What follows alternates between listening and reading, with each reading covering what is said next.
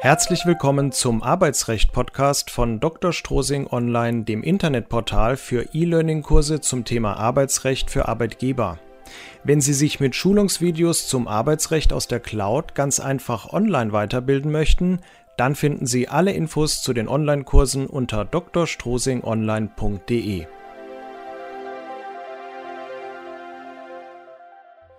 Mein Name ist Dr. Jan-Martin Strosing, ich bin Rechtsanwalt in Frankfurt am Main und ich erkläre Ihnen in dieser Folge, was bedeutet allgemeiner Kündigungsschutz und besonderer Kündigungsschutz im Arbeitsrecht und wann spricht man vom seltenen Kündigungsschutz nach Treu und Glauben.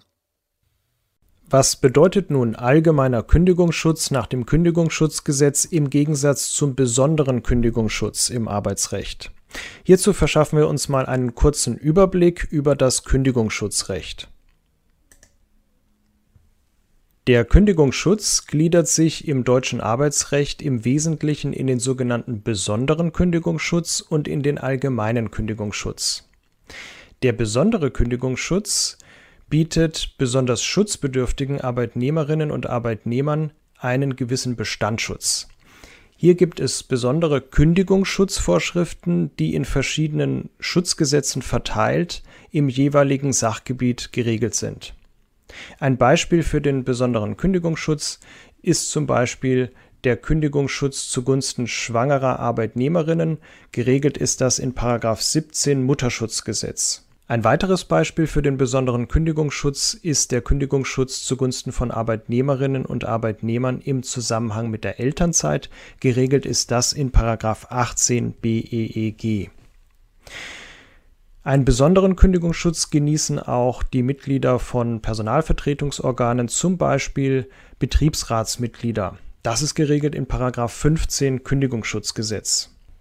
Ein besonderer Kündigungsschutz kann auch gelten im Bereich von Datenschutzbeauftragten nach dem Bundesdatenschutzgesetz, im Bereich des Wehrdienstes, im Bereich des Katastrophenschutzes oder bei gewissen ehrenamtlichen Mandatsträgern. Hier gibt es gewisse Kündigungsschutzvorschriften im jeweiligen Kommunalrecht des jeweiligen Bundeslandes.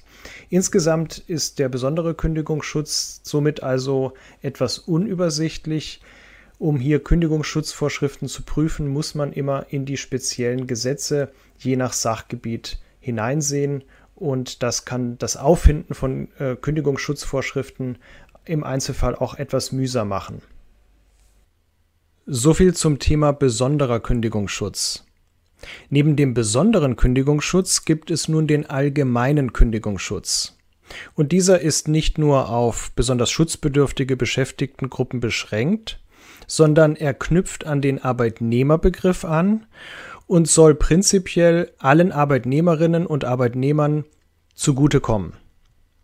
Voraussetzung für die Anwendbarkeit des allgemeinen Kündigungsschutzes ist jedoch die Beschäftigungsdauer und die Betriebsgröße. Das heißt, besonders kurze Arbeitsverhältnisse und Arbeitsverhältnisse in sogenannten Kleinbetrieben sind vom allgemeinen Kündigungsschutz ausgenommen. Will man also die Frage klären, gilt der allgemeine Kündigungsschutz für ein bestimmtes Arbeitsverhältnis, dann sind diese drei Dinge zu klären. Liegt die Arbeitnehmereigenschaft vor? Wie lange ist die Beschäftigungsdauer? Und welche Betriebsgröße ist gegeben? Und ist der allgemeine Kündigungsschutz anhand dieser Kriterien auf das konkrete Arbeitsverhältnis anwendbar, dann braucht die Arbeitgeberin oder der Arbeitgeber auf jeden Fall einen Grund für eine Kündigung. Im Kündigungsschutzrecht sind das also die beiden größten Säulen. Zum einen der besondere Kündigungsschutz, der besonders schutzbedürftige Arbeitnehmerinnen und Arbeitnehmer vor Kündigungen schützen soll. Und der allgemeine Kündigungsschutz, der prinzipiell auf alle Arbeitnehmerinnen und Arbeitnehmer ausgerichtet ist, aber gewisse Voraussetzungen hat bei der Beschäftigungsdauer und der Betriebsgröße, sodass Kurzzeitarbeitsverhältnisse und Beschäftigungen in Kleinbetrieben ausgenommen sind.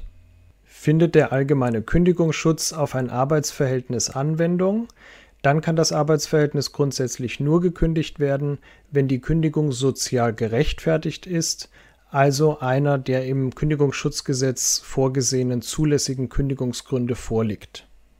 Ist der besondere Kündigungsschutz anwendbar, dann ist eine Kündigung des Arbeitsverhältnisses nur sehr selten möglich und es müssen besonders hohe Anforderungen erfüllt werden. So sieht beispielsweise das Mutterschutzgesetz die Möglichkeit vor, dass eine Landesbehörde ausnahmsweise die Kündigung einer schwangeren Arbeitnehmerin für zulässig erklären kann.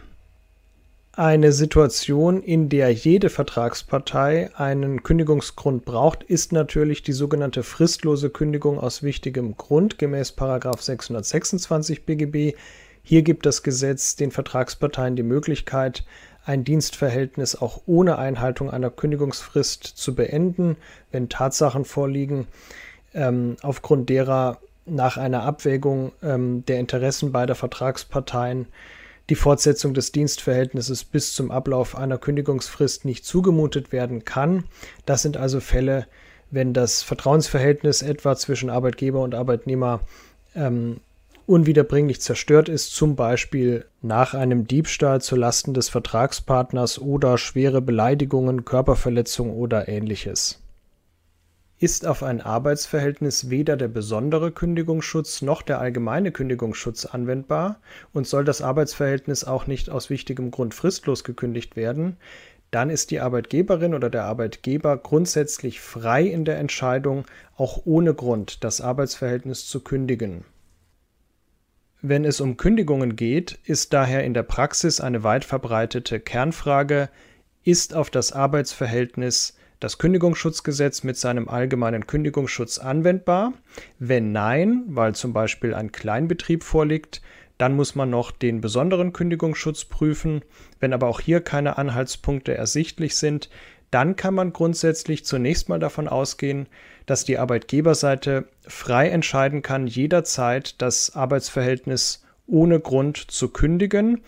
Ähm, die Arbeitgeberseite muss lediglich die jeweils geltende Kündigungsfrist einhalten.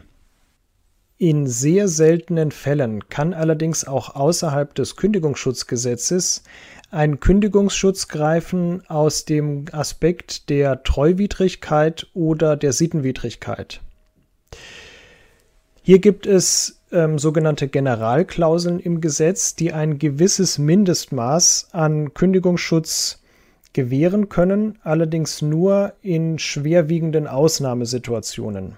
Sittenwidrig kann eine Kündigung zum Beispiel sein, wenn die Motive für die Kündigung besonders verwerflich sind und die Kündigung zum Beispiel nur aus reiner Rachsucht oder zur Vergeltung erfolgt. Solche Fälle sind schon vor den Gerichten gelandet. Treuwidrig und aus diesem Grund unwirksam kann eine Kündigung sein, wenn sie ein gewisses Mindestmaß an sozialer Rücksichtnahme verletzt.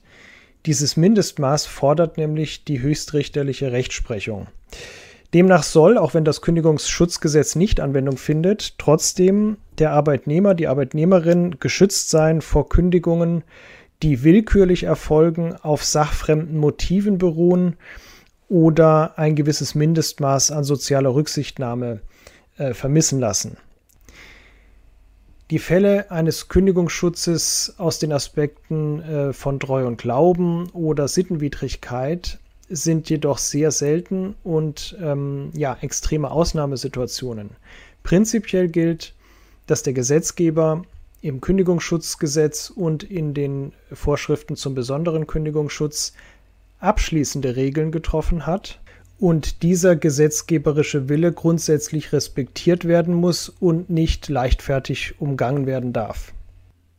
Das heißt, der Gesetzgeber wollte der Arbeitgeberseite auch die Möglichkeit geben, außerhalb der Kündigungsvorschriften ein Arbeitsverhältnis ohne Grund zu beenden, mit Blick auf seine Interessen als Arbeitgeber hinsichtlich seiner Betriebsgröße und seiner ähm, begrenzten wirtschaftlichen Möglichkeiten und dem Interesse und dem Bedürfnis, eine Mitarbeiterin oder ein Mitarbeiter auch mal während der Probezeit kündigen zu können. Vielen Dank fürs Zuhören. Wenn Sie mehr erfahren möchten zum Thema Arbeitsrecht für Arbeitgeber, dann gehen Sie jetzt auf drstrosingonline.de/newsletter. Dort bekommen Sie wichtige Rechtstipps für den Betriebsalltag nach und nach kostenlos per E-Mail zugesandt und als Willkommensgeschenk eine Checkliste zum Thema Mitarbeiter einstellen, welche rechtlichen Bestimmungen Sie hierbei beachten müssen. Alles sofort startklar auf drstrosingonline.de/newsletter. Ich freue mich auf Ihren Besuch. Bis zum nächsten Mal.